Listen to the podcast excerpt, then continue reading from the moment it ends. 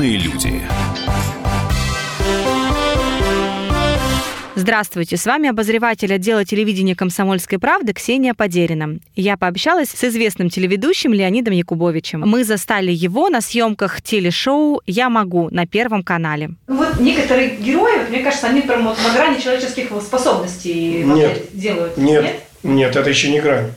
Есть, Мы сами не знаем, где грань. И Ну. потом такой задачи нет работать на грани. Ну это вот все равно же как-то, мне кажется, для обычного человека, для зрителя кажется, что это ну, что-то просто фантастическое происходит на сцене. Вся задача заключается в том, чтобы каждый обычный человек Мгм. выкинул из головы это слово. Грань.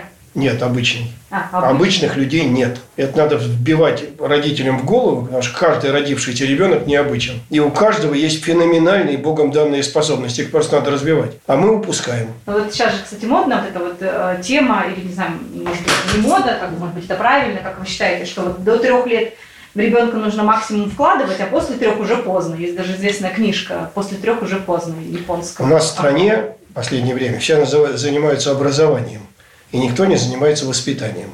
Мгм. Вот если это переделать, то все будет совсем по-другому. Потому что нам в стране нужны личности, а не робототехника, которая называется ЕГЭ. Нам личности нужны. И надо с детьми с детства, он еще родился, он с соской ходит, разговаривать на «вы», потому что он личность. И с самого начала вокруг него должны крутиться люди, которые должны определить, что ему Бог подарил. Иначе не получится ничего, никогда.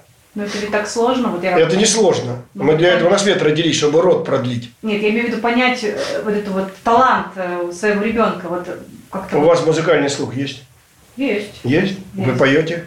Ну да, я зараньше пела. Ну не то, чтобы я на сцену пою, голос я не пойду, но могу спеть. А кто это сказал, что вы не можете петь в Большом театре, например? Это кто сказал? Наверное, потому что я не развивала в себе. Это не вы не развивались, это ваша мама вас не развивала, или бабушка. Это, может быть, сейчас бы мы из-за вас потеряли великую певицу, например. Кто это знает? Вот об этом разговор. А как тогда вы, как э, отец, находили в своих детях эти таланты? Я им не мешал развиваться. И ничего не заставлял делать. Ничего. Я просто искал, где им интересно. А как это технически происходит? То есть вы в разные кружки отправляете? Конечно. Да? Конечно. И какой талант, например, у ваших детей? Вот именно про если говорить про какое-то особое умение. Во-первых, они хорошие люди. Но это это- самое это главное, великий безусловно. А во-вторых, моя дочь, э, ну, я не могу сказать лингвист, но она обожает языки, свободно говорит на трех, включая русский. Она сидит в седле, очень хорошо сидит в седле, по-настоящему. Сын знает два языка, он работает на канале, и у него черный пояс, о чем, о чем я лично мечтал с детства. По карате черный пояс? Ну, Это боевое применение. Так, а если вы мечтали с детства, почему тогда вы не смогли это получить в детстве? Не было Нет. возможностей? Конечно, какие возможности? Хотя у нас-то было больше в этом смысле возможностей, потому что все секции были бесплатные, все кружки. И было неприлично куда-нибудь не ходить. Но меня просто не взяли за руку. То есть не, не родители не привели, не было какой-то родительской воли? Никто не знает, что бы из меня могло получиться. Я же самодеятельность. Я просто самодеятельность. Вот и все. Я не знаю, что бы произошло, если бы меня целенаправленно куда-нибудь... Например, мой папа... Я поступил в три...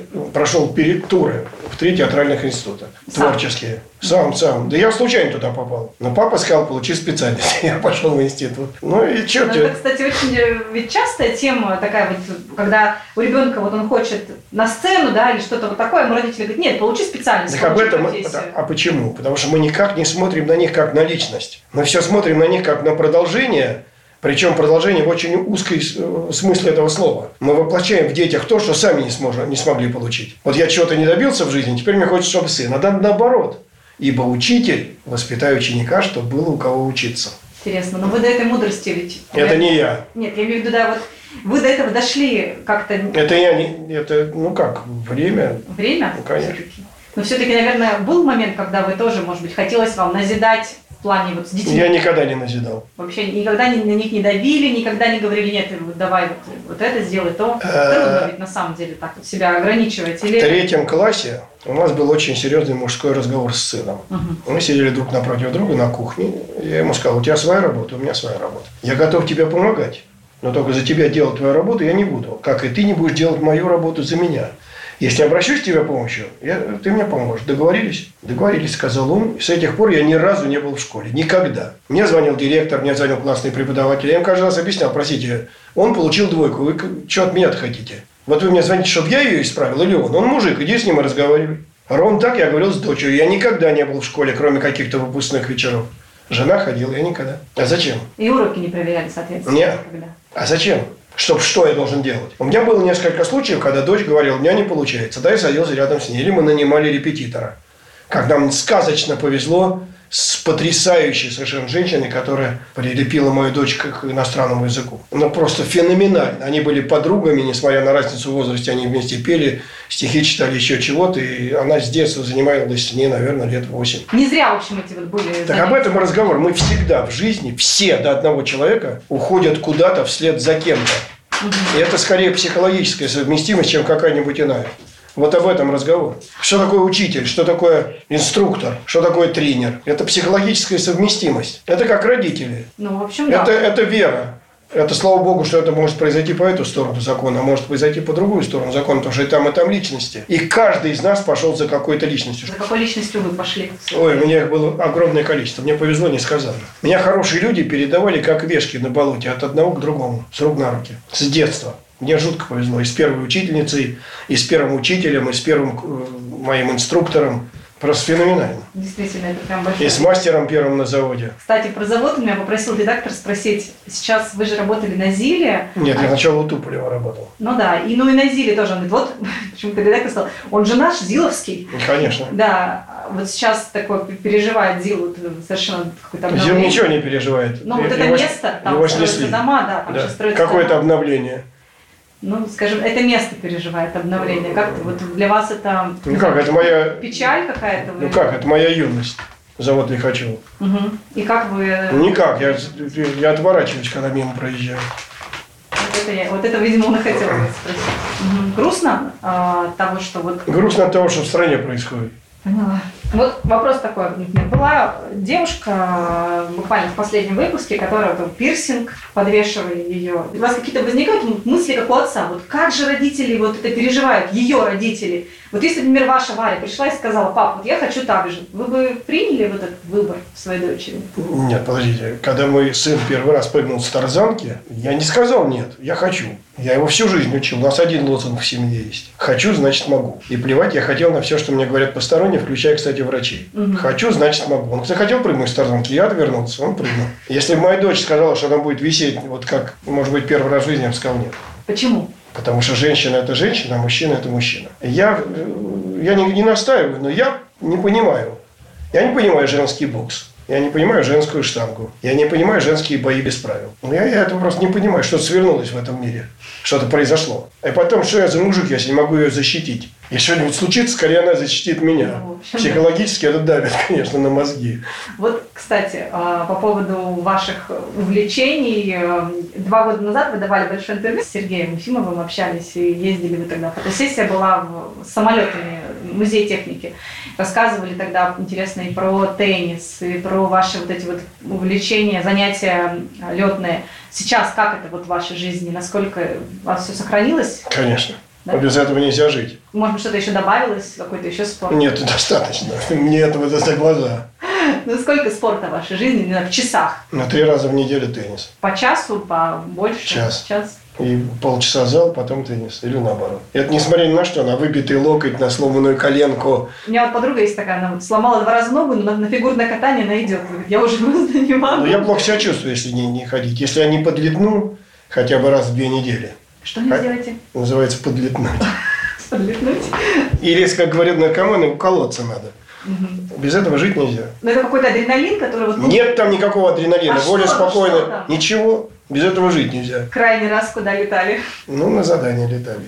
Пилотаж крутили. Вы рискуете там? Нет там риска. Вообще Никакого, никогда нету, ничего. Более спокойного существования, чем в небе, нету. ГАИ, как вы понимаете, нет. Встречных тоже нет. Ну да, не, ну а если что-то с техникой случится? А с- э, вы на машине ездите? Езжу. Найдите среди своих знакомых хотя бы одного, кто расскажет вам, что у него на дороге клинил двигатель. Ну, тут вот э, в моей жизни пока такого не А было. почему там что-то должно произойти? Вы слушаете интервью с Леонидом Якубовичем. Продолжение через несколько минут. Оставайтесь с нами. Культурные люди. Товарищ адвокат! Адвокат! Спокойно, спокойно. Народного адвоката Леонида Альшанского хватит на всех. Юридические консультации в прямом эфире. Слушайте и звоните по субботам с 16 часов по московскому времени.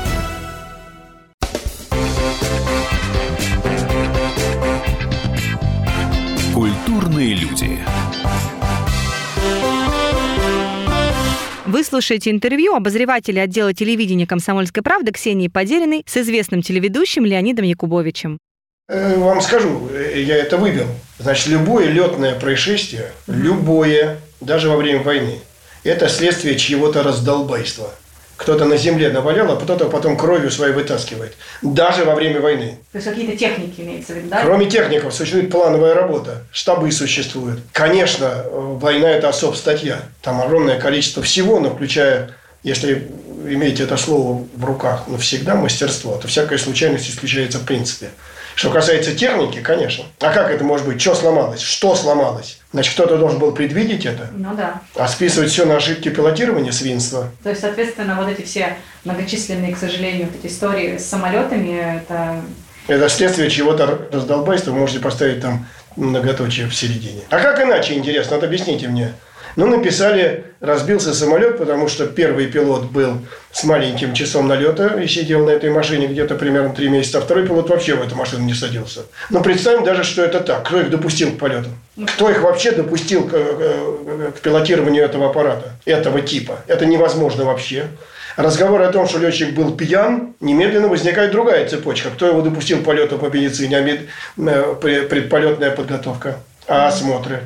Его кто-то, пусть надо представить себе, что они пили на борту. Кстати, все это приводит к гигантскому вопросу. Чем мы лазим? Тогда надо всем сказать, ребят, перестаньте летать. Но кто нас возит? Эти неумехи, эти пьяные пилоты, кто? И все откажутся летать и начнут ездить поездом. Тогда возникнет вопрос, почему там сидит пьяный машинист. А вообще вот интересно, в детстве вы каким, вы, не знаю, вы рисковали, по гаражам прыгали? Вот Конечно. вы были мальчишка? А как же? Обязательно. Какое детство без прыгания по гаражам? никогда в жизни этого не может быть. И драки, и все остальное прочее, и двор на двор. А как? А родители как? Никак. То же самое, все то же самое. Ну, не знаю, не насколько у вас были строгие, ругали вас за это, если пришел э, Леня опять весь. Нет, разговор идет о, о- о том, что есть пример. Если ты что-то делаешь правильно, даже если у тебя не получилось, то значит так надо. Значит, тебя надо научить. А если ты подрался, то есть смысл почему. Если это правое дело, ну дерись, значит, до конца, стой, не отходи. Даже если в кровь. Такие у нас были отношения в семье. Круто, на самом деле, что вас так поддерживали родители и воспитывали. Да. А, соответственно, сын ваш также продлилась эта цепочка? Абсолютно. Я очень доволен и сыном, и внучкой. Мгм. Очень доволен. Ну, девочки все-таки, наверное, по гаражам не прыгают. По гаражам не прыгают, но ребенок, который с восьмого класса самостоятельно абсолютно, и с подругами живут, э, ну так случилось, просто ремонт в доме, и они переехали к бабушке, а бабушка уехала в Турцию. И они с подругой живут вдвоем, сами себе готовят, сами покупают, все сами. Подождите, это внучка? Угу. Я думала, она маленькая совсем. Внучка, А, 17 лет ей, уже, да? 17. Я же помню, с 2000 года, Да, а мне почему-то 17. в голове, какая Да. взрослая уже внучка-то у вас. Да, самостоятельный человек совершенно. Возвращаясь к тому интервью два года назад, вы говорили о том, что вот вам так как-то вот печально, что вы можете не дожить вот до внуков, не понянчить, не успеть понянчить внуков Да, э, да. младшей дочери. Ну, сколько, 19? такие 19. уже? А ведь, может, еще и успеете, Леонид Аркадьевич? Поглядим. Есть главный режиссер, который решит, Хорошо. чем закончится эта пьеса. А вот интересно, Леонид Аркадьевич, а не сталкивались ли вы, может быть, к вам как-то люди обращались, вот много же людей с аэрофобией, а вы ну, сами водите самолет. Может быть, у вас есть какой-то, не знаю, какой-то совет для них? Что нужно, почему люди боятся и, может быть, К ним нет совета, к ним совета нет. Ничего нет. Один совет. Надо вбить себе в голову, что я должен, это вбивается в голову, если можно заставить себя. Надо заставить себя получать удовольствие.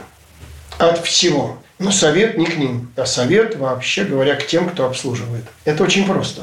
Во-первых, все начинается с аэропорта. Потому что люди входят на борт самолета, по крайней мере, обиженные. Они не скажут этого вслух, но они уже обижены. По неизвестной, кстати, причине. На каком основании, интересно знать, до сих пор не изобрели аппаратуру, чтобы не надо было каждых порядочных людей, достойных людей, заставлять держась за спадающие штаны, потому что надо снимать ремень. Кто-то нас общупывает без... Почему нас, интересно, досматривают? Причем личный досмотр. Из-за кого? Почему нельзя изобрести эту аппаратуру? Вкладывайте деньги, но нельзя унижать людей. А мы уже обижены тем, что так прошли. С нами так обращаются. Обстановка в аэропорту не приводит к хорошему настроению. Несмотря на количество замечательных ресторанчиков. Ты все время находишься в состоянии, когда к тебе могут сказать нельзя. Ну, в стрессе в каком Вот это, так это и есть стресс. Ты ко- бесконечно всегда находишься в состоянии, когда тебя могут не пустить на борт, не помочь сесть, а не пустить. И ты входишь на борт уже совсем не такой, как ты вошел в аэропорт. Потому что ты начинаешь вот это состояние это стресса у тебя еще дома. Если я опоздаю на самолет, если будет задержка и так далее, и так далее, и так далее. Это можно снять? Можно. Это абсолютная организация, это первое. Второе, на борту. Надо кончать разговаривать этими дежурными фразами. 21 век на дворе. И как пристегнуть ремень уже знают все. Но и этому можно подготовить. Это легко. За полгода всех стюардесс, весь обслуживающий персонаж можно научить мгновенно вычислять, у кого есть аэрофобия, у кого нет. И можно идти по рядам, садиться на корточки и говорить, вы только не волнуйтесь, это так замечательно, мы сейчас будем летать вот с вами на самолете, который, между прочим, знаете, чье имя, и так далее, и так далее. Разговаривать с человеком. А если надо, встать рядом и положить руку на плечо. Тогда не нужна будет водка. И когда люди говорят, что мы входим в зону турбулентности, надо пристегнуться, опять это можно идти посмотреть, пристегнулись, не пристегнулись, спинка кресла, вертикальное положение. Пойти объяснить, сказать, извините, пожалуйста, знаете, почему это надо делать? Это опасно. Турбуленция такая штука, когда самолет может ухнуться на 20-30 метров, если не больше. А в зоне, которая называется турбулентность ясного неба, можно провалиться на полтора-два километра, если не больше. Если вы не будете пристегнуты, вы элементарно можете удариться головой об потолок. Мы бережем ваше здоровье. Вы пристегнитесь, ради бога, ладно? Все, больше ничего. Обыкновенная интонация, эмоция, тон, тон – это даже невежливость. Это эмоция доверительная. Я же вместе с вами. Если что-нибудь случится, я же вместе с вами. Вы не бойтесь, я рядом. Все. И эта обстановка сгладится. Это трудно, да. Но тогда мы избегаем самого страшного, что может быть на борту воздушного судна. Паники. Больше ничего, это элементарно. Почему до этого до сих пор никто не дошел? Да не так. Но для этого надо тратить время и деньги. Ну, в общем, наверное. Равно как питание на борту. Вот это ой. То, что относится к нам, к пассажирам, называется сервис. Я ведь плачу не только за скорость, я плачу за удобство. Вот это удобство хотелось бы получить за те деньги, которые я плачу. Это нормально, просто этим надо заниматься. Вопрос еще такой. Вот интересно, вот это вот желание, ну вы сказали, что вы не рискуете, но все равно вот, вот что-то есть же в вашей жизни, вот полететь куда-то, чем-то заняться. Вы говорите, А как по-другому жить? плохо себя чувствую, но, Но все равно пойду. пойду. А вот интересно, с возрастом, оно вот прогрессирует это желание? Прогрессирует, нет, прогрессирует только одно. Все труднее и труднее себя преодолевать. Заставить себя? Конечно. Хочу, значит могу. В крайности я могу лечь на неделю в больницу, меня приведут в порядок, и я все равно буду летать. И в теннис буду играть. Вам так нравится это? Вот, то есть вы А без этого жить нельзя. удовольствие получается? Я не получаю удовольствия, если этого нет. Женщины, да, обычно вот с рождением ребенка перестают, наоборот, там, прыгать с тарзанки, с парашютом, выполнять какие-то такие вещи, которые ну, могут привести к каким-то последствиям. А у мужчин этого не происходит. Вот интересно, почему? Во-первых, это не совсем точное определение. Есть такой вид спорта, например, автогонка. Как известно, автогонкой могут заниматься люди, ну, наверное, ну, до 30 лет максимум. Вообще молодые могут. Потому что у меня груз ответственности другой. Когда я молодой, за мной никого нет. Ни жены, ни детей. Ну вот. Чем хочу, тем рискую. Причем здесь женщина, непонятно. И мужчины, и женщины приходят в возраст, при котором ты уже начинаешь понимать, что если с тобой что-нибудь случится, то что с ними будет? И это держит. Эта э, э, планка съезжает, планка без этой самой бесшабашности съезжает все ближе и ближе. У меня мама замечательная была врач, она была гинекологом. Всю жизнь она говорила две вещи. Во-первых, что красивее беременных баб на свете нет, это раз. А второе, что бабе беременной что положено делаться? Меньше пить и больше ходить, гулять. И еще одна вещь. Надо, чтобы у живота, в котором сидит ребенок, всегда круглосуточно играла классическая музыка. Именно классическая. У ребенка будет слух. Так, вы тоже так делаете? Я не делал. У меня не было проигрывателя, когда родился сын. А, а с дочерью тоже не получилось. Жалко. Ну, все-таки, значит, получается, что и мужчин тоже тормоза какие-то появляются, да? Конечно. Ну, конечно. Ну, а как вы вы сейчас сели за штурвал и полетели, а вдруг что с вами случись? А на земле со мной ничто случись? На опаснее на машине ездить. Самое опасное – это ездить на поезде, чем летать на самолете. Вы, кстати, за рулем сами? Вас водитель или вы Не сами? бывает, нет, никогда не было водителей. Пилотское сиденье, недоверие никому. Какой вы водитель? Я получил права в 62 году. 55 лет за рулем, у вас юбилей. Леонид Аркадьевич, еще вот вопрос у меня такой. Я читала, что вы программу «Поле чудес» ведете как концерт, да, без дублей, без перерыва. Вот вышли, и от начала до конца как концерт провели. А здесь же вот, в- вот в программе «Я могу», как вы ина- ин- иная э, структура, да, то есть все равно есть номера, все равно приходится прерываться. Вам, вас это раздражает? Я много раз говорил, что я с благостью отношусь к людям, которые умеют делать что-то лучше, чем я. Я просто восхищен. Мне жутко нравится на них смотреть. И потом рассказывать о том, что я видел. Совершенно естественно. Я вообще думаю, что ведущий всегда вторичен. Всегда. И нечего выпячивать свою рожу. Это как конферансье. Мое дело подготовить зал, создать определенный эмоциональный настрой в зале для того, чтобы человек, который будет сейчас являть свое искусство, являл его в той атмосфере, в которой он привык это делать. Все, больше никакой задачи нет. Я вообще второй план, я декорация. Любой ведущий – это декорация. По-другому не может быть. Если я буду лезть вперед, то тогда я микширую то, что он делает на сцене. Но ведь его на него будут смотреть. Его же позволяет, потому что люди хотят его видеть и смотреть, что он делает, а совсем не то же делаю я. А почему вам не нравится формулировка, что вы публичный человек? Потому что не надо путать понятия. Слово «популярность» ко мне отношения не имеет. Я телевизионная функция. 27 лет мелькать на экране, так ты будешь известен всем. Популярность – это не ко мне. Вы слушали интервью обозревателя отдела телевидения «Комсомольской правды» Ксении Подериной с известным телеведущим Леонидом Якубовичем. Культурные люди.